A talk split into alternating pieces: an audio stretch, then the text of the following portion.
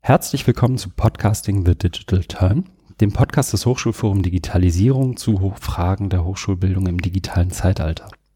Mein Name ist Christian Friedrich und ich begrüße heute im August 2018 Gina Henry von der Europa-Universität Viadrina in Frankfurt-Oder als Gast bei uns im Podcast. Hallo. Hallo.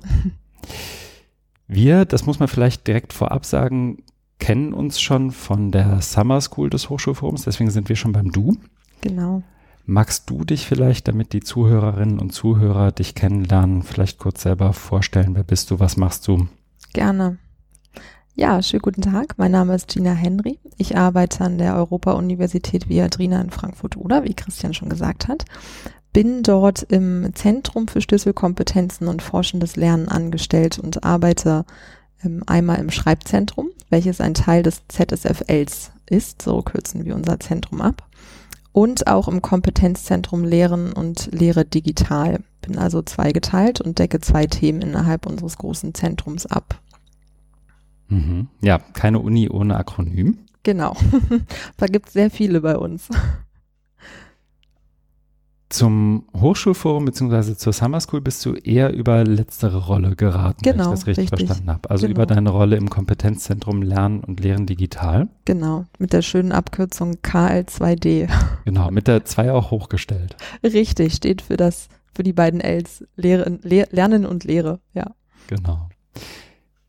Magst du vielleicht auch kurz ein, zwei Sätze oder auch gerne drei, vier, fünf dazu sagen, wie du da angekommen bist? Was gerne. hat dich da hingeführt? Ja. War das genau der schon immer der Karriereplan genau dazu war? nee, überhaupt nicht. Ähm, ich bin an den Job gekommen, in, als ich meinen Master in der Viadrina studiert habe. Ähm, ich habe damals in einer politischen Unternehmensberatung gearbeitet und ähm, habe mich ich sag mal so, ich habe die Augen offen gelassen und äh, die Ohren und Augen offen gehabt für andere Jobs und bin dann durch eine damalige Mitkommilitonin von mir ähm, in unser Peer-Tutoring-Programm gekommen.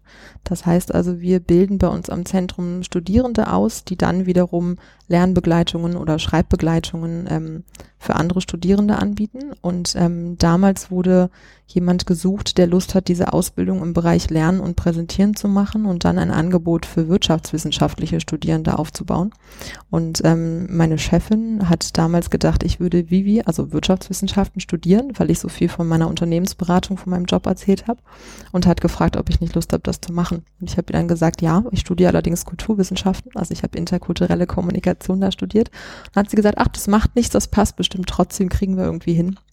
Und ähm, somit habe ich dann damals meinen ersten ähm, Tutorenjob angenommen und diese Ausbildung absolviert und parallel zu der Ausbildung ein Angebot entwickelt, wie man ähm, Studienanfänger und Anfängerinnen in den Wirtschaftswissenschaften abholen kann im ersten Semester, sie so in der Uni ähm, begrüßen kann, ihnen die Grundlagen für Selbstmanagement, Zeitmanagement, Lerntechniken vermitteln kann, weil die Fakultät damals ähm, viel mit hohen Studienabbruchquoten zu tun hatte und ähm, eben bei uns angefragt hat, ob es da etwas gibt, wie wir sie unterstützen können, wie Studienanfänger besser an der Uni integriert, ähm, ja, und einfach unterstützt werden können. Und das habe ich damals als Tutorin gemacht insgesamt zwei Jahre. Also ich war dann mhm. meine gesamte Studienzeit über dort als Tutorin tätig. Und passend zu meinem Abschluss wurde dann ähm, eine jetzige Kollegin schwanger und dann wurde eine Elternzeitvertretung gesucht. Und ähm, dann hat meine Chefin mich gefragt, ob ich Lust hätte, diese Elternzeitvertretung zu machen. Und dann habe ich meine Masterarbeit geschrieben, auch über das Thema, also auch über unser Projekt. Ähm, diese abgeschlossen, erfolgreich, ähm, und bin danach eben gewechselt von dem Tutorenteam ins, in unser Leitungsteam und habe jetzt die Stelle ähm, jetzt auch schon seit fast dreieinhalb Jahren inne, dass ich wissenschaftliche Mitarbeiterin dort bin. Mhm. Ähm, und wie das dann in so drittmittelfinanzierten Projekten oftmals läuft, ähm, habe ich mich dann von der einen Vertretung zur nächsten gehangelt und dann wurde in einem anderen Zentrum noch ein paar Stunden frei und dann bin ich noch ähm, mit ins Schreibzentrum reingekommen. Das kam dann danach ähm, und habe mir da, mich dann noch sehr mit dem Thema wissenschaftliches Arbeiten für Studierende beschäftigt und ähm, bin seitdem in beiden Zentren tätig ähm, und bin dort sehr glücklich und auch glücklich, dass ich da angekommen bin und äh, nicht mehr in der politischen Unternehmensberatung arbeite. Passt doch sehr viel besser zu mir, das Thema. Und es ist ja auch so ein Stück weit ich glaube, zumindest heute kann man das so sagen, fast prototypisch für so eine klassische Uni-Karriere. Ne? Also so von Projekt Mhm. zu Projekt. Mhm. Da wird jemand schwanger, da springe Ja. ich ein. Total, absolut. Was ist so die, wie würdest du die Hauptaufgaben vom, wie sagt man, KL2D, Ja. Kompetenzzentrum Lernen und Lehren digital beschreiben? Also das als Einrichtung. Mhm. Vielleicht auch noch ein Stück weit, wie es angegliedert ist ans Zentrum für Schlüsselkompetenzen und Mhm. forschendes Lernen. Ähm, was sind so die drei, vier Hauptstränge vielleicht Mhm. an Arbeit, die ihr macht? Mhm. Vielleicht gibt es auch nur zwei. Ja, also wir haben insgesamt drei große Themen, die wir in einem KL2D vereinen. Und zwar, das ist einmal alles rund um E-Learning, also digitale Medien in der Lehre vor allem, wo wir versuchen, Lehrenden, aber auch Studierenden Unterstützungsangebote ähm, zu bieten, wie sie ja, E-Learning-Elemente in der Lehre integrieren können Mhm. ähm, und auch Studierende, wie sie ihre, ihre digitalen Kompetenzen entwickeln und ausbauen können. Das ist ein großes Thema. Der zweite große Themenblock ist das Lernen und Präsentieren. Das heißt, ähm, da geht es vor allem für Studierende darum, dass sie ähm, ihre Selbstlernkompetenz entwickeln können. Also das, was man eigentlich braucht, um erfolgreich ein Studium abzuschließen oder zu bestreiten, abzuschließen. Mhm. Und das als drittes Thema, ähm, was auch relativ übergreifend über das gesamte Zentrum für Schlüsselkompetenzen und forschendes Lernen geht, aber ganz speziell auch bei uns angesiedelt ist, ist das Thema ähm, Teamarbeit, Gruppenarbeit, Teamarbeit, womit wir uns auch viel beschäftigen. Und für die, die jeweiligen Themen bilden wir Tutorende aus. Also für Teamarbeit oder Teamkompetenzen gibt es nicht speziell ausgebildete Tutoren. Das machen alle bei uns. Also alle Mhm. Tutoren, die bei uns angestellt sind, sind auch in, in diesem Thema ausgebildet. Aber für das, ähm, für E-Learning und für Lernen und Präsentieren gibt es speziell ausgebildete studentische Lernberater ähm, oder Präsentationsberaterinnen, die dann wiederum ihre Kommilitonen in ihren Lernprozessen begleiten. Und unsere Hauptaufgabe besteht vor allem darin, diese Ausbildung zu, ähm, also zu konzipieren, ähm, durchzuführen, die Studierenden in der Ausbildung zu begleiten und dann auch, wenn sie danach bei uns im Zentrum arbeiten möchten, ähm, zu supervidieren ähm, und die ganzen Angebote zu koordinieren. Also es ist ein großer Teil Lehre, dann ist es ein großer Teil Beratung, auch für Lehrende, Mhm. der gerne auch noch größer werden darf, dass die Lehrenden das auch gerne noch mehr annehmen.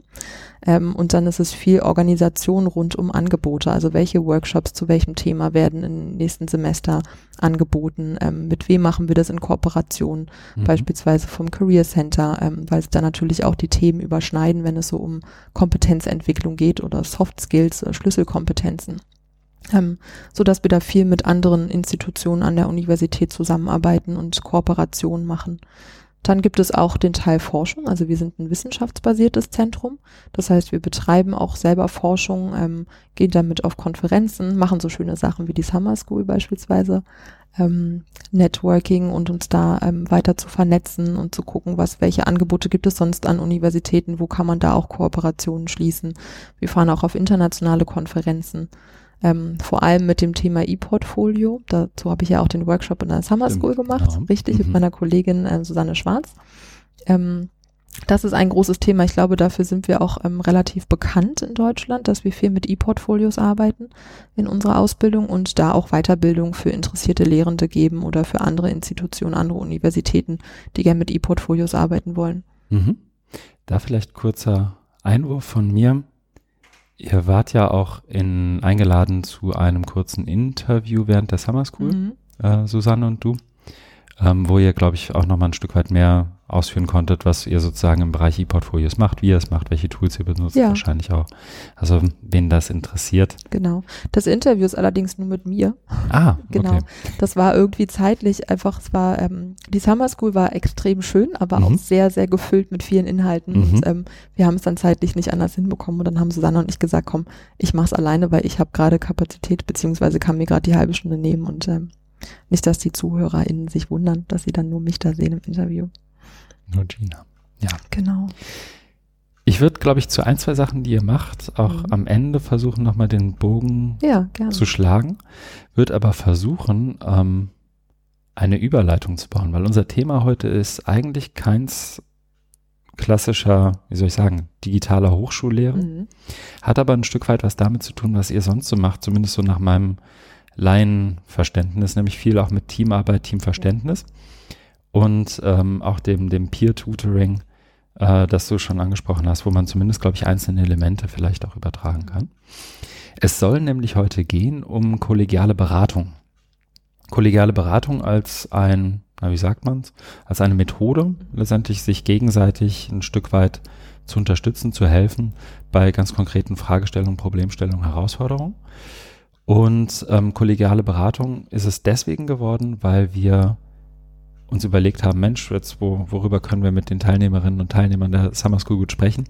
Und kollegiale Beratung war nun mal das, was ähm, sich unter anderem auch als roter Faden, so hoffen wir zumindest, durch die Summer School auch gezogen hat, nämlich die, wie soll ich sagen, das Eröffnen von Raum eben für zumindest das Format oder eine Abwandlung dieses Formats. Ähm, stellt sich eigentlich gleich die Frage, wie du das als Teilnehmerin wahrgenommen hast wir haben ja so ein Stück weit, du warst ja auch eine derjenigen, die bemerkt hat, dass wir durchaus einen etwas anderen Weg in der kollegialen Beratung suchen, als das vielleicht, als man das vielleicht so normalerweise machen würde. Ja, obwohl ich weiß gar nicht, wie man es normalerweise macht. Es war anders, als ich es bisher kannte. Ja, mhm. genau. Ähm, in unserem Fall, das vielleicht, um das noch ein Stück weit anzureichern, bevor du vielleicht nochmal sagst, wie du das für dich erlebt hast, die kollegiale Beratung haben wir so umgesetzt, dass wir Teams, zumindest standardmäßig, die Überlegung hatten, Teams von drei Personen zu gründen, während der Summer School, die eben für, wenn ich es richtig im Kopf habe, circa 48, 52 Stunden insgesamt ging, diese kollegiale Beratung letztendlich in drei Slots, in drei Sessions anzubieten, mit einem Fallgeber oder Fallgeberin, einem, einer Moderatorin und einer Beraterin. Fallgeber, Fallgeberin, eben diejenige Person, die bestimmtes Problem, Herausforderung, sprich den Fall mitbringt, zu dem sie beraten werden möchte. Ähm, eine Person, die die Rolle des Beratenden einnimmt oder der Beratenden und versucht ein Stück weit einerseits zu hinterfragen, aber vielleicht auch Impulse zu geben, was man jetzt aus diesem Fall machen kann. Und wiederum eine Person, die in die Rolle der Moderatorin oder des Moderators schlüpft und versucht ein Stück weit, wie soll ich sagen, drohende Asymmetrien in dieser Unterhaltung ein Stück weit vielleicht zu moderieren oder zu unterbinden. Ähm, was zumindest, wenn man so googelt nach kollegialer Beratung, noch ein Stück weit anders gemacht wird, wenn man zumindest so das normale, quote unquote, ähm, sucht. Wie war das für dich? Also insgesamt war die Erfahrung mit der kollegialen Beratung total gut in der Summer School. Es war schön, dass ähm, wir wirklich Zeit hatten, unsere Fälle vorzutragen innerhalb unserer kleinen Gruppe und diese dann zu besprechen und im Nachgang auch noch Zeit darüber zu reflektieren, zu überlegen, was sind jetzt meine nächsten Schritte, was möchte ich als nächstes machen. Ähm, ich glaube, das, was du gerade angesprochen hast, was ungewohnt für diejenigen war, die ähm, schon mal mit der Methode kollegiale Fallberatung gearbeitet haben, weil diese relativ ähm, kleine Gruppengröße von drei, mhm. also normaler, normalerweise, jetzt ist wieder dieses, dieses mhm. böse Wort, ähm, oder ich kenne es so und ein paar anderen Teilnehmenden ging es auch so, dass sie die kollegiale Beratung in einem größeren Rahmen kennen, sodass es eben nicht nur eine Beraterin gibt, sondern mehrere Personen, die dann sich ähm, über den Fall unterhalten und ähm, ja, sich beratschlagen über den Fall und ähm, die Fallgeberin gar nicht so sehr involviert wird ähm, während der Beratung. Und das war anders bei der Summer School. Da war eben ganz klar, dass auch die Fallgeberin ähm, sehr stark interaktiv mit dabei war und mit der Beraterin. Und in unserer Gruppe haben wir es dann auch so gemacht, dass auch ähm, der Moderator oder die Moderatorin mit beraten hat, so dass einfach eher ein Gespräch zwischen drei Personen war, wo es aber ganz klar fokussiert um diese eine Fragestellung, um den einen Fall von, von der Fallgeberin oder dem Fallgeber ging. Ähm, und das war zu Beginn, dass ich als Teilnehmerin erstmal dachte, so, äh, ob da eine Person in der Beraterrolle, ob das reicht. Und wenn man dann als Fallgeberin auch in so einem Frage-Antwort-Ding oder halt immer noch was dazu sagen kann, ob das dann so die gewünschte Dynamik bekommt, ähm, dass es nicht nur um weitere Erklärungen geht, sondern sich wirklich, dass man sich zurücklehnen kann und anhören kann, was andere Leute über den eigenen Fall denken. Da hatte ich so ein bisschen meine Bedenken, die dann aber auch ausgeräumt wurden. Also die drei Runden, die wir gemacht haben, ähm, zu dritt waren sehr, sehr ergiebig und super gut. Wir haben uns dann noch für eine Runde haben wir uns noch ähm, jemanden dazugeholt vom, ähm, vom Orga-Team, haben einfach gefragt, ob er Zeit hat und Lust hat, dazuzukommen. Ähm, das war auch total gut und es hat aber auch zu dritt gut funktioniert tatsächlich. Wie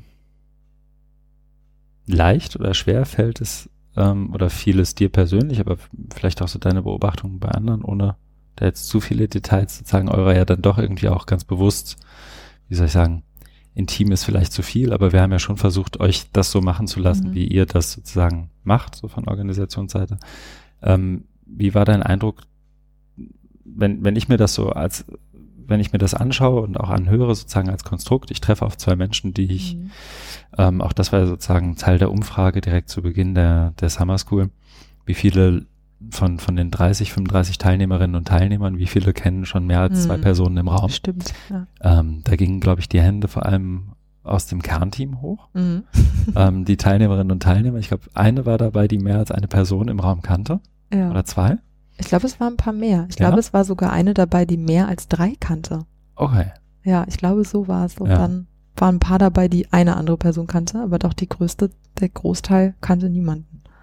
Hm. Das heißt, die, dadurch, dass wir ja auch die Teams ja nicht, ja doch schon verlost haben, aber euch zumindest noch kurz die Chance gegeben haben, das irgendwie neu zu sortieren, wenn ihr denn möchtet, ähm, bist du ja dann auch insbesondere in dem ersten Fall relativ schnell im kalten Wasser und musst eigentlich zwei fremden Menschen Mhm.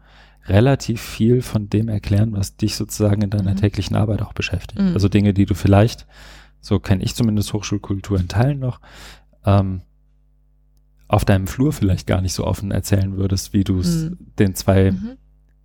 ich sage mal in Anführungszeichen, man sieht es im Podcast so schlecht, Fremden erzählst. Ja. Ähm, war das aus deiner Sicht vielleicht einerseits für dich persönlich, aber andererseits auch aus deiner Sicht irgendwie eine, eine Hürde? Hast du wahrgenommen, dass das irgendwie Schwierigkeiten macht? Ähm, Würde mich persönlich, glaube ich, interessieren. Mhm. Und wie seid ihr insgesamt damit umgegangen? Habt ihr vielleicht einen Weg gefunden, das in irgendeiner Art und Weise direkt vorab zu klären, abzusprechen? Ähm, Mhm. Haben wir gar nicht, Mhm. tatsächlich. Also der Gedanke, dass das komisch sein könnte, ja, verstehe ich. Jetzt, wo du es so sagst, denke ich, stimmt, könnte man meinen. Ähm, ich hatte auch nicht den Eindruck, dass es für meine anderen beiden Gruppenmitglieder komisch war, sondern ähm, was auf jeden Fall geholfen hat, war vorab ähm, die Instruktion von Seiten des Kernteams, so nennt Mhm. ihr euch, glaube ich, im HFD, die das mit organisiert haben, ähm, dass wir unsere, ähm, also die Schlüsselfrage für die Fallberatung schon vorab formulieren sollten und auch unsere Fälle einfach sehr präsent haben, damit man eben nicht erstmal beim Urschleim anfängt und sagt, also unser ZSFL wurde 2012 gegründet, weil so und so und so Mhm. und dann war das dies und jenes, ähm, sondern ich habe mich zumindest ähm, so vorbereitet, dass ich mir sehr genau überlegt habe, was müssen meine ähm, beiden Berater oder mein einer Berater und mein, meine Moderatorin wissen ähm, und verstehen, um meinen Fall zu verstehen. Und dazu zählte jetzt bei mir beispielsweise nicht unbedingt was Strukturelles innerhalb unseres Zentrums ähm, oder irgendwelche, ähm, irgendwelche ja, Zentrumskulturen oder irgendwas, wo man vielleicht denken könnte, ah, das muss ich jetzt nicht unbedingt jemandem Fremden erzählen. Ähm, und ich hatte auch den Eindruck, dass die anderen beiden in meiner Gruppe das ähnlich gehandhabt haben. Also die kamen jeweils sehr klar und schnell auf den Punkt und haben einen guten Kontext gegeben mhm. ähm, so dass man die Fälle gut verstehen konnte. Dann gab es ja auch immer noch die Phase von ein paar Minuten, dass man noch Nachfragen stellen konnte, bis man tatsächlich das Gefühl hatte, ich habe den Fall in seiner vollen Gänze verstanden ähm, und kann dann jetzt was dazu sagen. Und das hat jeweils jetzt keine 20, 30 Minuten gedauert oder so. Also das war in Ordnung. Und ich hatte auch nicht den Eindruck, dass es komisch war, das zu teilen, weil wir waren ja alle, also allesamt, die dort an der Summer School teilgenommen Mhm. haben, kamen mit einem gleichen Interesse dahin. Also die Idee ist ja dieser Summer School gewesen. Ähm, man bewirbt sich dort mit einer konkreten, mit einem konkreten Fall, mit einer konkreten Fragestellung ähm, und hat dann Zeit, sich damit mit dieser Fragestellung zu beschäftigen und ähm, sich einfach die Zeit zu nehmen und ähm, sich beraten zu lassen dazu. Und ich glaube, damit war es per se einfach schon klar, dass man das nicht machen kann, wenn man bestimmte wichtige Aspekte eben außen vor lässt. Mhm. Das heißt, wie soll ich sagen, die, die Präselektion der Teilnehmerinnen und Teilnehmer hat an sich schon ein Stück weit auch diesen, sagt man dazu schon Safe Space? Ich weiß es gar nicht. Könnte Also diesen Raum geschaffen, ja. in dem ihr relativ offen auch miteinander umgehen Mhm. könnt und auch offen Fragen stellen könnt. Ich glaube schon. Mhm. Also so war mein Eindruck, dass Ja. alle eben mit einem mit einem ähnlichen gleichen Ziel dahin gekommen sind ähm, und gleichermaßen aber auch dieses so geben und nehmen gut praktiziert haben. Also keiner kam hin und wollte nur nehmen und hat keinen Bock gehabt, irgendwas noch Mhm. zu geben. Also ähm, da hat, das hatte ich überhaupt nicht den Eindruck zu keinem Zeitpunkt. Und ich glaube, damit war auch ähm, unausgesprochenerweise ein Stück weit klar, dass es halt hier jetzt auch eine ähm, ja eine, eine Art Vertraulichkeit herrscht, würde ich sagen, dass man jetzt nicht ähm, direkt danach äh, bei Twitter online geht und irgendwie schreibt, weiß ich nicht, Hashtag Uni XY ist total doof oder äh, wie auch immer. Also das, Niemand mag die glaube ich, ja, genau. Alle total bekloppt da. Mhm. Ähm, nee, ich glaube, das war so unausgesprochen klar. Aber wäre vielleicht eine Überlegung für die Zukunft, fällt mir jetzt so ein, ähm, Mhm. dass man sowas in der, ähm, bei dem Auftakt in der Orga, ähm, also bei den ganzen Orga-Blöcken, die man am Anfang hat, nochmal thematisiert. Ähm, und das einfach klar macht, dass es halt eine gewisse Vertraulichkeit herrscht und man ein Stück weit voraussetzt oder vielleicht davon ausgeht, Mhm. dass ähm, sensible Themen, Sachen ähm, nicht groß an, also weitergetragen oder an die große Glocke gehangen werden. Ja, guter Hinweis. Also einerseits auf die Vertraulichkeit hinweisen, andererseits aber, wobei das hatte ich bei unserer Gruppe, glaube ich, nie das Gefühl, ich habe es ja ein, zwei Mal in der Moderation sozusagen gemacht, ähm, zu versuchen darauf hinzuweisen, dass man sich möglichst irgendwie konstruktiv begegnet Mhm. und, und dass das in irgendeiner Art und Weise selbst darstellt. Ich hatte aber nie den Eindruck, dass das innerhalb der Gruppe irgendwann mal, dass man es eigentlich explizit hätte machen müssen. Nee, hatte ich auch nicht. Ähm, Mhm. aber es ist ein spannender Punkt, das auch nochmal so zu, zu adressieren. Mhm. Wie läuft das dann ab? Du stellst deinen Fall vor. Es gibt eine Moderatorin oder Moderator, es gibt einen Berater, es wird nochmal kurz nachgefragt. Und dann? Also ich glaube, der klassische Ablauf ist so, dass, also dass die Rollen festgelegt werden, Mhm. ähm, dass dann ähm, die Fallgeberin eine bestimmte Anzahl von Minuten, also Zeitraum X Zeit hat, ihren Fall zu präsentieren, dass dann die, das Beraterteam oder eben der eine Berater oder die eine Beraterin Zeit hat, Nachfragen zu stellen, so dass alle tatsächlich sagen können, sie haben den Fall und vor allem auch die Frage. Also das ist ja eigentlich diese Formulierung der Schlüsselfrage ist ja ein ganz wichtiges Mhm. Kernelement und zu, also dafür ist eigentlich auch die Moderation verantwortlich, eben genau die, zu unterstützen und zu helfen, diese Schlüsselfrage zu formulieren, auf die dann auch eine Antwort gefunden werden soll, im besten Fall innerhalb der, der Fallberatung. Und wenn diese Frage formuliert ist und ähm, alle das Gefühl haben, den Fall und auch die Frage verstanden zu haben, kenne ich es, wie gesagt, jetzt im klassischen Sinne so, dass die Fallgeberin sich rausnimmt und tatsächlich sich voll und ganz auf das Zuhören konzentrieren Ja. kann und ähm, das Beraterteam sich über den Fall beratschlägt. Also ähm, ich glaube auch in, in therapeutischen Kontexten beispielsweise wird es so als Reflecting Team bezeichnet. Ähm, also dass man auch nicht mehr mit der Fallgeberin in den direkten Kontakt tritt. Also ich würde dann nicht, ähm, also ich spreche dann eher, ähm, naja, Gina hat ja berichtet, ähm, dass in der Situation XY sie hat sich so und so gefühlt oder überlegt jetzt dies und jenes zu tun und mir fällt da ein, dass ich damals vor ein paar Jahren eine ähnliche Situation hatte und da habe ich dies und jenes gemacht. Also dass tatsächlich über den Fall oder beziehungsweise die Fallgeberin gesprochen wird ähm, und man sich darüber austauscht. Und eine klassische Frage ist auch, ähm, kenne ich die Situation? Habe ich immer selber schon mal was Ähnliches erlebt? Also ich glaube, dass da auch, zumindest in den Kontexten, in denen ich bisher kollegiale Beratung erfahren habe, ähm, dass da auch immer noch nach dem eigenen Erfahrungshorizont gefragt wird. Mhm. Also auch das gerne mit Bestandteil sein darf der Beratung. Ähm, und dann wird auch wieder je nach Zeitfenster eben ähm, ein bestimmtes, ein bestimmter Zeitraum festgelegt, wie lange diese Beratung oder das Beraterteam sich da über den Fall unterhält ähm, und mögliche Ansätze oder Lösungen entwickeln kann. Ähm, das wird dann von der Moderation unterstützt, darauf geachtet, vor allen Dingen auf den zeitlichen Aspekt, auch darauf hingewiesen, dass jetzt langsam äh, die Beratung zum Abschluss kommen sollte. Ähm, und dann kann man, also da gibt es ja auch verschiedene Methoden, wie man sich darüber berät. Also ist es ein klassisches, klassisches Brainstorming? Wird noch irgendeine ähm, bestimmte Methode angewandt, wie ein Blitzlicht beispielsweise, dass wenn es ein sehr großes Beraterteam ist, dann kann jeder für 30 Sekunden was dazu sagen und es bleibt einfach unkommentiert und es Mhm. geht einmal Reihe um, beispielsweise so, um so kleine Impulse zu geben, das kenne ich auch.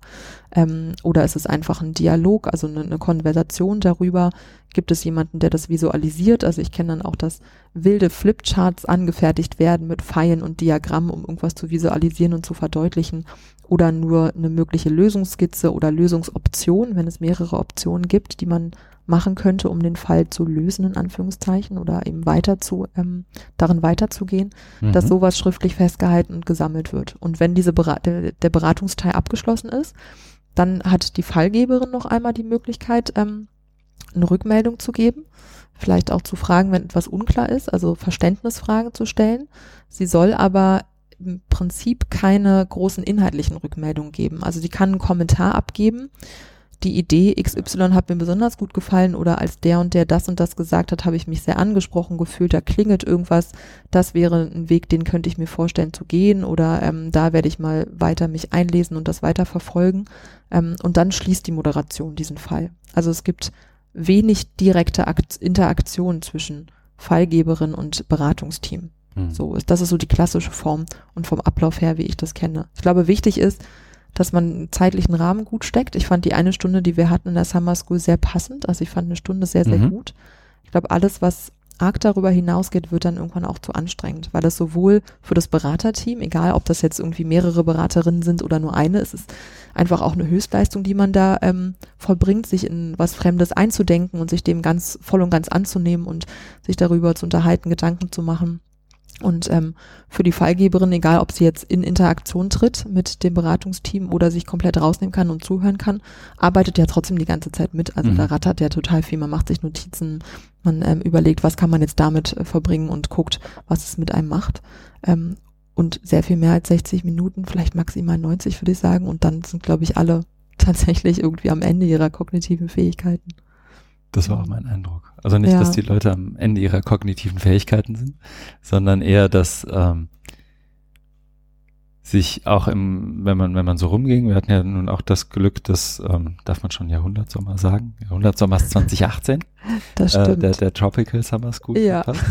ähm, das heißt Name. auch draußen ähm, haben sich dann die, die Teams so in kleinen Inseln irgendwie sortiert und gesammelt. Mhm. Ein paar, ich glaube, euch habe ich ein, zwei Mal auch sogar auf Liegestühlen gesehen. Ja, wir saßen immer auf den Liegestühlen, mhm. immer schön im Schatten. Sehr gut. Da hat man wenig oder selten wahrgenommen, was ja schon öfter mal passiert, gerade wenn man es mit, ähm, wie soll ich sagen, eher digital affinen Menschen zu tun mhm. hat, dass zwischendurch mal der Blick noch aufs Handy geht. Nee, gar nicht. Da war das wirklich stimmt. volle Konzentration ja. auf das, was gerade sozusagen ja. vor Ort passiert. Gleichzeitig stellt sich mir, und ähm, ich würde mich da immer auch zuerst selbst nennen, ein Stück weit die Frage, es ist ja dann doch durchaus schwer, Feedback auch so anzunehmen oder einen Rat so anzunehmen, um jetzt mal sozusagen in diesem ähm, in der Nomenklatur der Beratung zu bleiben. Mhm. Also diesen Rat, die Erfahrungen vielleicht von anderen, mhm. die man vielleicht auch noch nicht so gut kennt oder vielleicht auch schon gut kennt, anzunehmen und nicht in ein Muster zu verfallen. Und auch das ist ja durchaus eins, was ähm, Leuten, die im Hochschulkontext arbeiten, durchaus bewusst ist. Nee, das haben wir schon mal versucht. Nee, das mhm. funktioniert bei uns nicht. Mhm. Das ist bei uns ganz anders. Das ist ganz, mhm. ganz speziell. Was ihr da gemacht habt, funktioniert vielleicht bei euch, aber bei mhm. mir nicht. Ähm, was du da vorschlägst, ist interessant, aber das würde mein Chef nie mitmachen. Mhm. Ähm, hattet ihr, ohne jetzt wiederum, möchte nicht, dass du deine, deine ähm, Fallgeberinnen und Fallgeber oder wen auch immer bei ja. dir im Team sozusagen in die Pfanne haust, sondern vielleicht ganz pauschal gefragt, hat, ist dir sowas schon mal in deiner Erfahrung in der kollegialen Beratung untergekommen? Also du hast ja auch gerade angesprochen, ähm, dass die Fallgeberinnen, die Fallgeber zunächst mal keine Interaktion in dem Sinne mit den Beratenden mhm. haben, gerade nach der Beratung. Mhm. Ähm, das ist ja wahrscheinlich auch ein Stück weit so angelegt, um das zu vermeiden. Genau, richtig. Ähm, jetzt ist es aber, und das sehe ich ehrlich gesagt, oder haben wir, glaube ich, auch vorher mal ein Stück weit als Gefahr oder als Sollbruchstelle gesehen, in dem Moment, wo man dieses, ähm, das so ein Stück weit auflöst, in den Anführungszeichen aus dem normalen System ein Stück weit ausbricht und Dreiergruppen bildet, mhm. in denen sozusagen ähm, Fallgeber, Moderation und ähm, die, die Beratung letztendlich gleich verteilt sind, numerisch, dass man da ja dann auch durchaus die Tür dafür nochmal ein Stück weiter öffnet in dieses, ich mag es gar nicht ablehnend nennen, aber in diese, in diese schon fast klassische Haltung von jemandem, der, der Feedback empfängt, irgendwie mhm. zu verfallen. Mhm. Wie bist du damit umgegangen, wenn es bei euch um, vielleicht aufgetreten ist? Oder was würdest du sagen, wie kann man damit umgehen? Was war da dein Eindruck? Also ich glaube, genau dafür eben in nicht so eine ablehnende Haltung zu gehen und zu sagen, nee, so meinte ich das nicht oder irgendwie das funktioniert bei uns nicht. Also genau diese klassischen Sätze, die du gerade genannt hast. Ähm, genau um das nicht zu haben, ist, ist total schön, dass die Fallgeberin oder der Fallgeber während der Beratung einfach quasi nicht sagen darf oder mhm. zu gezwungen ist, nur zuzuhören. Das habt ihr auch durchgezogen, obwohl ihr zu dritt wart? Nee, nee, nee, das okay. haben wir jetzt in der mhm. Summer School nicht gemacht. Ja. die klassische Variante ist ja. genau darauf aus, ausgelegt, dass mhm. das eben nicht passiert. Ähm, bei uns im Team gab es diese Dynamik nicht, dass jemand so ablehnend gesagt hat, nee, kenne ich schon, funktioniert nicht, äh, das auch nicht, macht mein Chef nicht mit. Das mhm. gab es gar nicht. Ähm, also zumindest nicht in so einem Ausmaß, dass mir das jetzt irgendwie so eine Erinnerung geblieben wäre. Es gab sicherlich mal einen Hinweis darauf, ähm, nee, ist nicht, geht nicht, weil, warum auch immer. Mhm. Ähm, aber das war, war dann eher was Konstruktives. Also in dem Fall war es dann tatsächlich, ähm, war es tatsächlich gut, dass sowas gesagt wurde, weil trotzdem alle noch ähm, sich ausreichend darauf eingelassen haben, noch andere Ideen und Lösungen zu finden und aber auch die Fallgeberin oder der Fallgeber bei uns nicht alles abgeblockt hat. Also das ist zum Glück nicht passiert. Ich glaube, wenn das passiert wäre, wäre es echt super schwierig. Mhm. Ähm, ich weiß nicht, ob das vielleicht an den Fällen lag, die wir besprochen haben oder an den, also an den Thematiken, die wir hatten. Ähm, oder einfach, weil bei uns alle, also wir alle drei offen waren für Lösungen und ähm, das erstmal so dankend angenommen haben. Vielleicht, ja, vielleicht war es das eher. Ich hatte so den Eindruck, dass viele überhaupt sehr dankbar ähm, für diese Möglichkeit waren, das, also dann eine Beratung zu bekommen mhm. ähm, und alle möglichen Lösungsvorschläge oder Ideen und Optionen, die, die gefunden und gesammelt wurden, einfach sehr dankend und ähm, konstruktiv angenommen haben. Aber ich denke, das ist also in diesem Modell von Fallgeber hat die Möglichkeit zu interagieren mit dem, der Beraterin oder auch dem Beratungsteam, ist das sicherlich eine Gefahr, dass genau diese Dynamik entsteht. Und ich glaube, das ist jetzt eine Erfahrung, die ich gemacht habe als mhm. Fallgeberin in den anderen Beratungen, also kollegialen Beratungen, die ich gemacht habe, ähm, dass ich oft diesen Impuls hatte, wenn ich was gehört habe, zu sagen, nee, passt nicht, ist Quatsch. Und dann habe ich aber weiter zugehört und habe es mit aufgeschrieben und irgendwann relativ zeitnah danach oder auch versetzt vielleicht ein paar Tage später, sickerte es nochmal so durch, dass ich mir die Möglichkeiten angeguckt habe und dachte, na ja, aber vielleicht doch. Also vielleicht gibt's da doch irgendwas ähm, oder man kann noch mal was anderes daran abwandeln und ähm, einen anderen Weg dazu finden. Also dass dann irgendwie ähm, was hängen geblieben ist, was ich vielleicht im ersten Impuls so von mir gestoßen hätte, gesagt mhm. nee, das funktioniert nicht, das passt nicht. Und ich glaube, diese, diese Offenheit, ähm, also das ist ja auch, ich meine, auch Feedback geben und nehmen ist ja eine Kompetenz, die man durchaus ähm, trainieren kann und sollte. Also das ist ja äh, sowohl das Geben als auch das Nehmen ähm, nicht immer einfach. Und zum guten Feedback nehmen gehört ja auch ein Verständnis dafür, was die Subjektivität von Feedback angeht. Also wir haben bei uns ähm, ähm, am Zentrum gibt es immer so zwei große Regeln, die wir unseren Studierenden beibringen, wenn es ums Feedback geben und nehmen gibt. Nämlich erstens, ähm, der Feedbackgeber hat immer recht. Und zweitens, die Feedbacknehmerin hat immer recht. Und da gucken die Studis und dann sagen immer so, hä, wie geht denn das zusammen? Ja, und das ist genau die Frage, wie geht das zusammen? Nämlich indem man sich innerhalb des Konstruktivismus bewegt und einfach davon ausgehen kann, jede Person bildet eine subjektive Wirklichkeit und Wahrheit mhm. für sich ab. Und ähm, das, was ich als Feedbacknehmerin ja immer tun kann, ist zu entscheiden, welche, welchen Teil vom Feedback ich annehme und welchen ich nicht annehme. Also es ist ein Angebot, was gemacht wird an mich. Und wenn ich mich dazu entschließe, es nicht anzunehmen, ist das okay. Gefährlich wird es eben nur, wenn man so sehr in den eigenen Struktur drin ist, dass man von Anfang an sagt, nee, ist Quatsch, passt nicht, ähm, ohne das wirklich mal dem überhaupt eine Chance zu geben, das einmal durchsickern zu lassen, zu gucken, ob vielleicht doch irgendwas davon brauchbar ist. Ja. Du hast gerade so in so einem Nebensatz gesagt, und wenn man sich das dann drei, vier, fünf Tage später nochmal anguckt. Das heißt ja auch, also äh, ich, ich baue das jetzt so ein bisschen auf, aber ich kann auch ganz platt fragen. Ihr habt ja auch als, als Fallgeberin und als Fallgeber die Möglichkeit und den Raum bekommen, nach der, ähm, nach der Beratung nochmal 30 Minuten für euch zu nehmen und die haben auch ganz bewusst in, im Programm geblockt, mhm. ähm, um nochmal ein Stück weit zu reflektieren, was haben wir da eigentlich besprochen, was ja. ist irgendwie auf mich eingeprasselt, Notizen zu konsolidieren, was auch immer mhm. ihr tut. Darf ich ganz indiskret fragen, wie du das methodisch für dich gemacht hast? Also bist du einfach hergegangen, bist Notizen durchgegangen, hast es nochmal sauber aufgeschrieben. Wie bist du dann mit diesen 60 Minuten mhm. Feedback-Beratung in den 30 Minuten umgegangen, damit mhm. das irgendwie für dich hängen bleibt?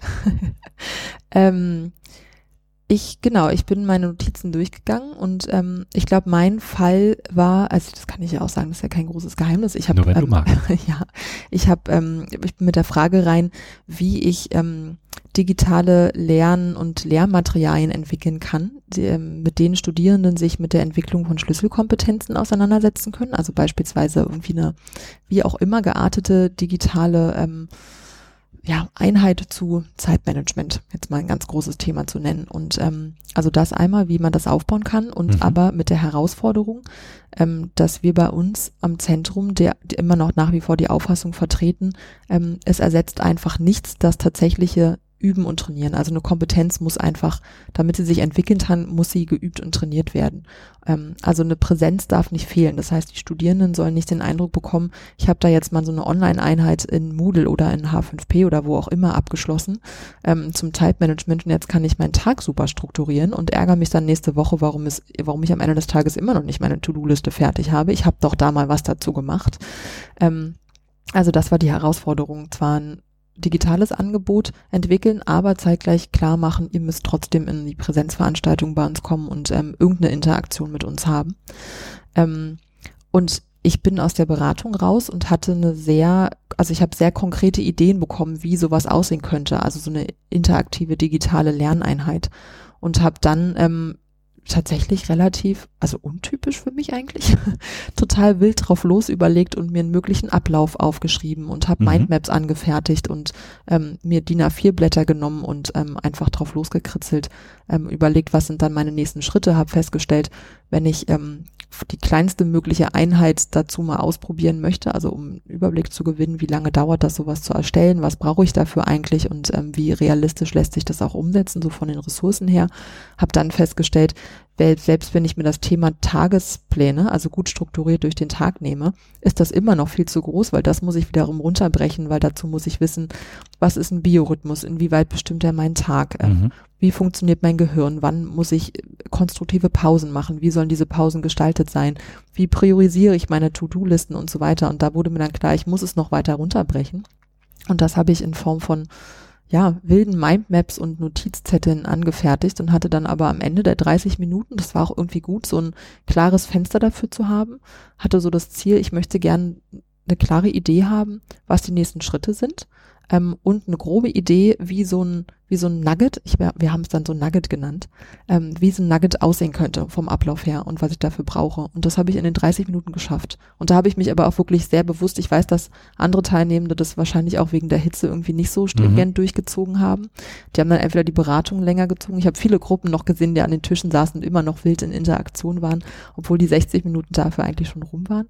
Und ich habe das sehr, da war ich sehr streng mit mir und habe gesagt, so die 30 Minuten nehme ich mir, ich setze mich jetzt hin und ähm, mach das und nutze die Zeit tatsächlich. Und das war gut.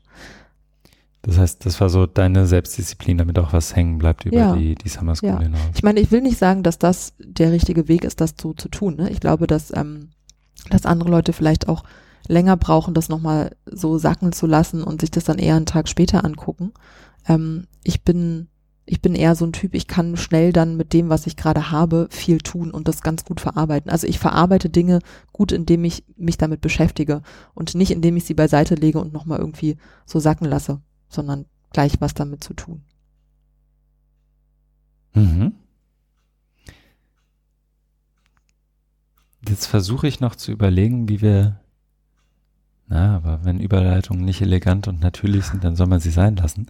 Ich überlege, was man jetzt sozusagen in dem Podcast und insgesamt beim Hochschulforum geht es ja auch immer ein Stück weit darum, ähm, nicht nur ein Stück weit, geht es darum, wie sozusagen einerseits Hochschullehre gut funktioniert und mhm. andererseits, wie sie mit digitalen Hilfsmitteln mhm.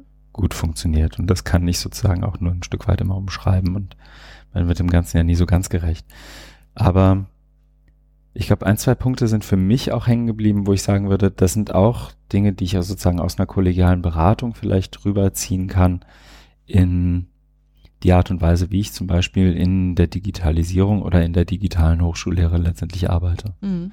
Ähm, ist da was konkret bei der Summer School oder insgesamt bei dem Modell kollegiale Beratung, wo du sagen würdest, davon müsste es eigentlich nach deiner Hochschulerfahrung mehr geben, ob das jetzt im Support von Lehre ist, in, in den äh, ganz oft mit Akronym benannten Zentren oder äh, sozusagen bei den Lehrenden selbst.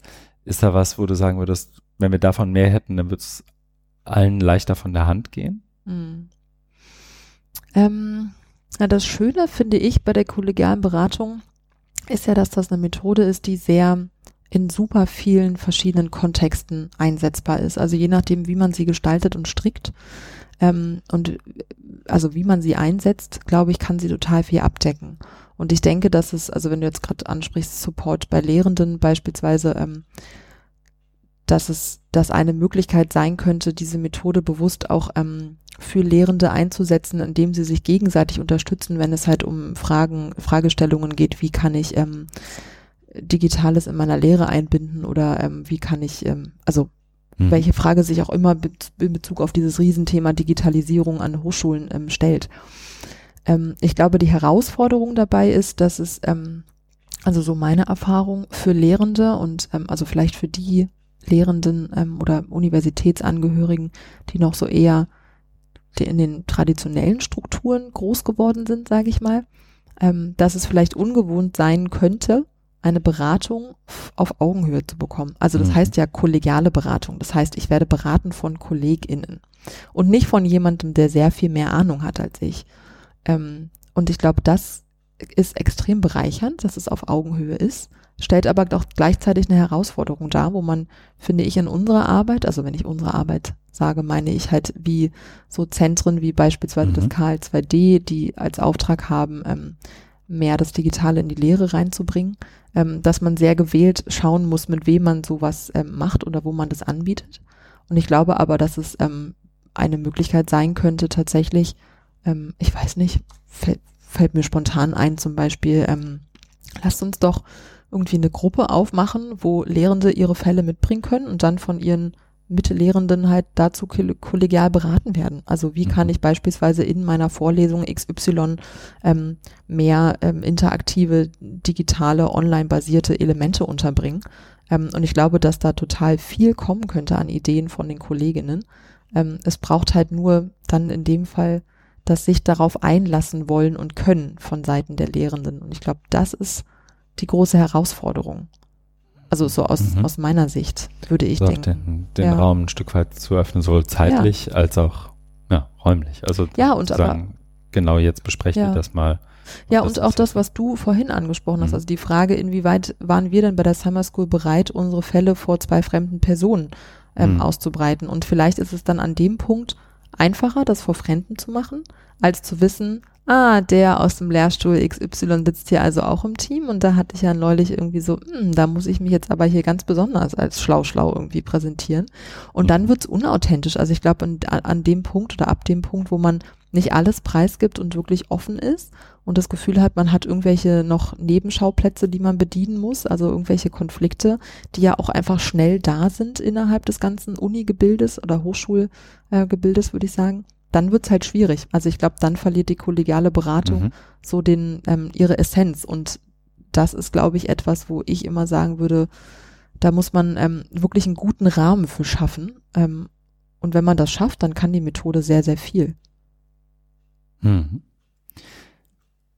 Jetzt schaffen wir es vielleicht doch noch, den Dreh dahin zu bekommen, womit wir angefangen haben. Nämlich ein Stück weit auch mit dem Peer-Tutoring und dem, was mhm. ihr sozusagen, es klang ja auch zwischendurch immer mal wieder ja. an, diesen Raum zu öffnen. Ja, hatte ich auch gerade dran gedacht. Gar nicht ja. so sehr vielleicht in den Hochschullehrenden, mhm. sondern ihr öffnet ja den Raum sozusagen in diesem Peer-Tutoring, wenn ich das verstanden habe, an der, sagt man an der Viadrina? Ja. Sagt man, sehr gut. Man, genau. An der Viadrina ja. öffnet ihr den, ähm, diesen Raum ja letztendlich auch denjenigen, die diese aus dieser studentischen Perspektive handeln. Ne? Also ja. da geht ihr, ähm, du hast gerade schon von Feedback-Regeln gesprochen, aber da geht ihr letztendlich ja und bildet sozusagen so eine Art Multiplikatorinnen-Netzwerk schon fast aus, wo ja, man sich genau. gegenseitig berät und hilft. Ähm, ohne es explizit zu machen, sind ja wahrscheinlich auch einzelne Elemente der kollegialen Beratung dabei, würde ich vermuten. Ja, nicht nur das, also wir mhm. nutzen die kollegiale Beratung ganz äh, bewusst auch als Methode, sowohl mhm. in der Ausbildung als auch danach ähm, bei der Supervision von unseren Tutoren. Mhm. Also um ein Beispiel zu nennen, ähm, in unserer Ausbildung ähm, zum studentischen Schreibberater, zur studentischen Schreibberaterin, ähm, ist es so, dass, dass die Teilnehmenden, also die, die die Ausbildung machen, im letzten Modul, in dem sogenannten Praxismodul, wo sie wirklich schon erste Erfahrungen machen als studentischer Schreibberater, ähm, dass sie da Hospitation ähm, durchführen, sagt man das so? Ich, also ich mache eine Hospitation bei echten Schreibberatern. Irgendwie so sagt man das Ja. und auch sich gegenseitig, ähm, also innerhalb dieser Ausbildungsgruppe sich gegenseitig beraten sollen zu ihren Mhm. Schreibprojekten. Ähm, und eine Möglichkeit ist dann eben, um diese Beratungssituation, die erste, die sie erlebt haben, ähm, zu supervidieren und zu reflektieren vor allem, ist dann zum Beispiel zu sagen, man nimmt sich eine herausfordernde Situation, die man in der Beratung erlebt hat, in der Mhm. Rolle des Schreibberaters oder der Schreibberaterin und ähm, lässt die mit einer kollegialen Fallberatung aufarbeiten von dem gesamten Ausbildungsteam, also von der Ausbildungsgruppe. Ähm, und das ist immer sehr aufschlussreich, weil die dann so einen total großen Erkenntnismoment haben, wo man richtig zugucken kann. Ich liebe diese Momente, wo man richtig sehen kann, die checken gerade, dass sie selber schon total viel wissen. Und da wird sich nicht umgedreht irgendwie zu mir oder zu meiner Kollegin, wer auch immer dieses Seminar dann leitet, um zu schauen, was sagt denn Gina jetzt dazu und hat die noch eine Lösung, sondern die sind so drin und sind Mhm. einfach so ähm, in ihrem Ja und dann könntest du doch das nächste Mal das so und so machen oder je nachdem in welchem Modell, sie könnte dann das nächste Mal so und so machen und mir fällt noch ein das. Das hat ja auch was zu tun damit und wir haben doch ähm, in unserer gelben Bibel, also das ist so diese, ähm, unser, unser begleitendes Buch zur Ausbildung zur, zur Schreibberatung. Gelbe Bibel. Ja, Ach, schön. ja, wir durften es nicht mehr das gelbe Buch nennen, weil wir irgendwann mal einen ähm, bösen Brief von der Telekom bekommen haben. Ach so. Also, weil die gelbe Seiten und so. Mhm. Seitdem haben wir es umbenannt und dachten auch, gelbe Bibel passt eh viel besser. In Ähm, anderen Podcast-Formaten hätten wir jetzt die Episodenfolge sauber benannt. Ja. Entschuldigung. ähm, kein Problem. ähm, genau, also das wird in der Ausbildung beispielsweise Mhm. ähm, eingesetzt oder auch, wir haben sowohl eben, wie gesagt, Schreibberatungen, wo, also das ist so ein 1 zu 1 Setting bei uns am Schreibzentrum, wo dann unsere Schreibtutoren ähm, andere Studierende zu ihren Schreibprojekten beraten, also nicht inhaltlich natürlich, aber zum alles rund um den Schreibprozess. Und wir haben das auch ähm, Lernberatungen oder Lernbegleitungen, wo also Studierende sich in, ähm, für ihre Prüfungsprojekte regelmäßig begleiten lassen können über einen längeren Zeitraum, machen vor allem ganz gerne Jurastudierende, die sich dann auf ihr Examen vorbereiten, treffen sich dann wöchentlich alle zwei Wochen mit Mhm. ihrem persönlichen Lerntutor und dann geht es immer darum, ähm, was hast du gemacht, welche Ziele hast du erreicht, was lief gut, was lief nicht gut, nochmal einen Input geben zu Zeitmanagementtechniken, Lerntechniken etc. Und das wiederum wird auch von uns mit betreut, also von uns, unserem Leitungsteam in, in den Teamsitzungen und Teamtreffen.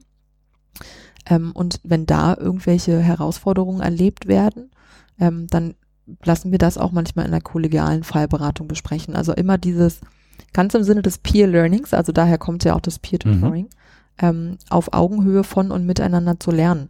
Einfach darauf vertrauen und ähm, ja, also tatsächlich darauf vertrauen, dass, dass die Peers untereinander, also die Gleichgesinnten, in unserem Fall eben unsere Tutoren, ähm, ein unglaublich großes Wissen mitbringen, einen total großen Erfahrungsschatz auch haben ähm, und sich da gegenseitig helfen können und weiterentwickeln können. Und dann natürlich gibt es immer noch die Möglichkeit, dass wir auch noch was dazu sagen können. Aber im Prinzip versuchen wir so viel auf Augenhöhe wie möglich ähm, arbeiten zu lassen.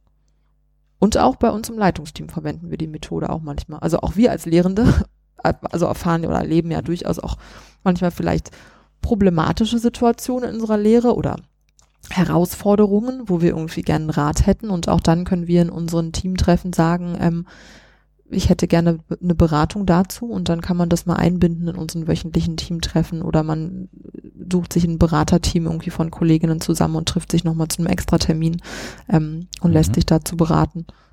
Das heißt, das könnte vielleicht auch, wenn jetzt jemand zugehört hat und sich denkt, ich würde das irgendwie gerne mal ausprobieren, dann könnte man das eigentlich, in, je nachdem wie das Kollegium so zusammengesetzt Mhm. ist wahrscheinlich, aber vielleicht ja sogar auch im privaten, bekannten Freundeskreis vielleicht erstmal so als, als Testballon steigen lassen und schauen, was passiert denn da. Mhm. Ja, kann man bestimmt. Also das ist das, was ich meine. Ne? Ich Mhm. glaube, man kann die Methode ähm, in privateren Kontexten, also auch für nicht nur berufliche Herausforderungen, also auch private Herausforderungen, die man erlebt, kann man die gut einsetzen. Das machen wir zum Beispiel so. Ich habe ähm, vor ein paar Jahren beim Viadrina Mentoring für Frauen mitgemacht, also wo, ähm, bin in dem Programm aufgenommen worden und ähm, da haben wir sogenannte Erfolgsteams gebildet. Ähm, ja, äh, ist ein lustiger Mhm. Name, aber genau darum geht's. Ähm, dass man quasi nicht mit, also nicht zusammen gemeinsam Erfolg hat, sondern dass man als Team dafür sorgt, dass jeder Einzelne in seinen Projekten, also was auch immer man da welches Ziel man verfolgt, ähm, regelmäßig weiterkommt. Haben wir übrigens, weiß ich gar nicht, ob du das weißt, wir haben ein Erfolgsteam doch gebildet genau, von der Summer School. Deswegen ja. ging gerade mein Kopf hoch, auch ja. das sehen die Zuhörerinnen und Zuhörer nicht. Richtig. Aber sozusagen im Schlussakkord der Summer School ähm, ist ja. da und da ist ein, ein tolles Team. Wir sind zu ja. acht. Ist eigentlich ein bisschen groß für ein Erfolgsteam, okay. aber wir haben gesagt, zwei Vierer-Teams ist blöd. Ja. Wenn dann mal jemand nicht kann, dann ist man schon nur zu dritt und dann ist es irgendwie auch schon wieder ein bisschen wenig. Und ausgehend von der Vermutung, dass nicht immer alle bei den Treffen, also bei den virtuellen mhm. Treffen dabei sein können, ähm, und meine Wenigkeit beispielsweise ja auch nächstes Jahr in Elternzeit ist für ein Jahr, dann ich schon mal rausfalle, dann sind es eh schon nur noch sieben per se. Ähm, wir haben ein Erfolgsteam gegründet. Genau, habe ich heute das äh, Google Doc zum Auftakt losgeschickt an meine Mitstreiter und Mitstreiterinnen und mit einem Fudel, also einer Terminfindung mhm. für September für das erste Treffen. Ähm, Sehr gut. Und da kann man auch ähm, super gut diese kollegiale Beratung anwenden. Und das kann man ja sowohl auch für persönliche Sachen. Also ich habe noch ein privates Erfolgsteam quasi mit ein paar Mädels, ähm, wo wir uns so alle sechs Wochen treffen. Und da machen wir das auch. Und da geht es dann oftmals eher so um ähm, persönlich erlebte Herausforderungen, da ist im Beruf oder manchmal vielleicht auch im Privaten, ähm, aber vor allem ähm, geht es da so um die Frage, ich habe etwas erlebt, was ich schwierig fand und hätte dazu gerne eine Beratung mhm. und da machen wir diese Methode kollegiale Fallberatung auch und das klappt total gut. Dann würde ich fast sagen, wir haben zumindest in großen Teilen das abgedeckt, was wir haben abdecken können. Wir haben auch das perfekte Schlusswort, in dem wir dein Erfolgsteam ja. grüßen können. genau, das stimmt. ja, mal gucken, wie erfolgreich das Erfolgsteam wird. Aber ich habe genau. da ein gutes Gefühl. Ich glaube, das, das wird gut. Ja. Wirkte wie eine. Ja. Vielleicht noch eine Sache, Christian, mhm. auch auf die gefallen, dass ich jetzt deinen perfekten Schlussüberleit, deine perfekte Schlussüberleitung crashe. Ich habe heute zufällig ähm, gelesen bei Forschung und Lehre, auf den mhm. bin ich auf einen Artikel gestoßen. Ähm, und da war nochmal zitiert aus dieser Studie aus dem Jahr 2015 die europäische Erhebung über die berufliche Weiterbildung in Unternehmen, wo es darum ging, was wünschen sich Unternehmen eigentlich zukünftig von, ähm, ich wollte jetzt fast sagen, von Berufsanfänger, aber es ist, glaube ich, egal, wer irgendwie anfängt, in einem Job zu arbeiten. Ähm, was für Kompetenzen neben den fachlichen Qualifikationen. Und zwei Sachen sind mir da sehr ins Auge gestoßen, nämlich einmal, dass Teamfähigkeit zu 45 Prozent von den Unternehmen genannt wird und Problemlösefähigkeiten ähm, mhm. mit 28 Prozent der Unternehmen, die haben das angegeben. Und ich, ähm, da hat es bei mir total geklingelt, weil ich finde nämlich, dass diese Methodik kollegiale Fallberatung genau diese beiden Punkte total anspricht. Also einmal lernt man, ähm, ja, fremde Probleme zu lösen. Das ist ja ein total gutes, gutes Übungsfeld, würde ich sagen. Also mhm. sowohl für Studierende als auch für Lehrende und für Professoren und für private Menschen und überhaupt und sowieso. Ähm, aber man entwickelt einfach diese Kompetenz weiter, sich in fremde ähm, Kontexte einzudenken ähm, und vielleicht auch ein gewisses Out-of-the-Box-Thinking ähm, zu praktizieren und nicht nur die 0815-Lösungen, sondern noch ein bisschen nach links und rechts und oben und unten weiterzudenken. Und der Aspekt der Teamfähigkeit kommt darin auch vor. Also das hatten wir ja auch gerade schon besprochen, ne? dass mhm. man einfach dieses Feedback geben und nehmen muss man auch können. Man muss irgendwie schauen, dass man, dass dieses Beratungsteam funktioniert, dass man nicht nur seine eigene Meinung durchdrücken kann, sondern auch Bezug auf die anderen Vorschläge und Redebeiträge nimmt und ähm, da innerhalb des Beratungsteams irgendwie halt in einer, Inter in einer guten Interaktion bleibt. Und ich glaube, dass das, ähm, dass diese Methode einfach wirklich neben dem offensichtlichen Produkt, nämlich im besten Fall eine Idee oder eine Lösung, wie die Idee, äh, eine Idee, wie die Lösung aussehen könnte, so ähm, dass das einfach noch ein paar sehr, sehr wichtige Kompetenzen trainiert und insofern man das auch einfach als ähm, ja, Kompetenzentwicklungsmethode sehen könnte. Das fand mhm. ich noch sehr spannend und sehr passend zu unserem Thema heute. Ganz viel von dem, was du gesagt hast gerade und auch schon im Verlauf der, ich glaube, in inzwischen durchaus gut 50 Minuten. Oha. Ja, ähm, hat mich auch erinnert ähm, an, ich weiß nicht, ob dir Working Out Loud was sagt. Ja. Als Konzept. Also ich finde ganz viele dieser Parallelen oder ganz viele Parallelen sind auch erkennbar. Ähm, zum Zeitpunkt der Aufzeichnung ist uns, glaube ich, noch nicht ganz klar, ob es so etwas wie Show Notes geben wird, aber irgendwo werden wir auch einen Verweis auf Working Out Loud vielleicht nochmal unterbringen können. ja. Bis hierhin jedenfalls schon mal. Vielen, vielen Dank einerseits äh, an die Zuhörerinnen und Zuhörer fürs ja. Zuhören. Ähm, herzlichen Dank auch an dich. Ja, Lina danke, dass ich dabei sein durfte. Mhm. Ähm, wir freuen uns, glaube ich, jederzeit über Feedback. Das gilt vor allem für die Absenderinnen und Absender des Podcasts. Das sehr, sehr gerne persönlich ähm, an die Mitarbeiterinnen und Mitarbeiter des Hochschulforums oder auch an mich äh, per E-Mail. Da haben wir eine eigene E-Mail-Adresse für eingerichtet und die heißt podcast.hochschulforum.org oder eben in den sozialen Medien mit dem jeweiligen ähm, Hashtags. Vielen Dank nochmal fürs Zuhören. Vielen Dank nochmal an dich, Gina. Ja, ich bedanke mich auch bei den Zuhörer und Zuhörerinnen. Es war sehr schön, bei der ersten Folge dabei zu sein. Ich bin gespannt, mhm. wie der Podcast weiterläuft. Die Spannung teile ich durchaus. Und äh, ich glaube, schon bald gibt es wieder mehr davon. Insofern bis bald bei Podcasting The Digital Turn.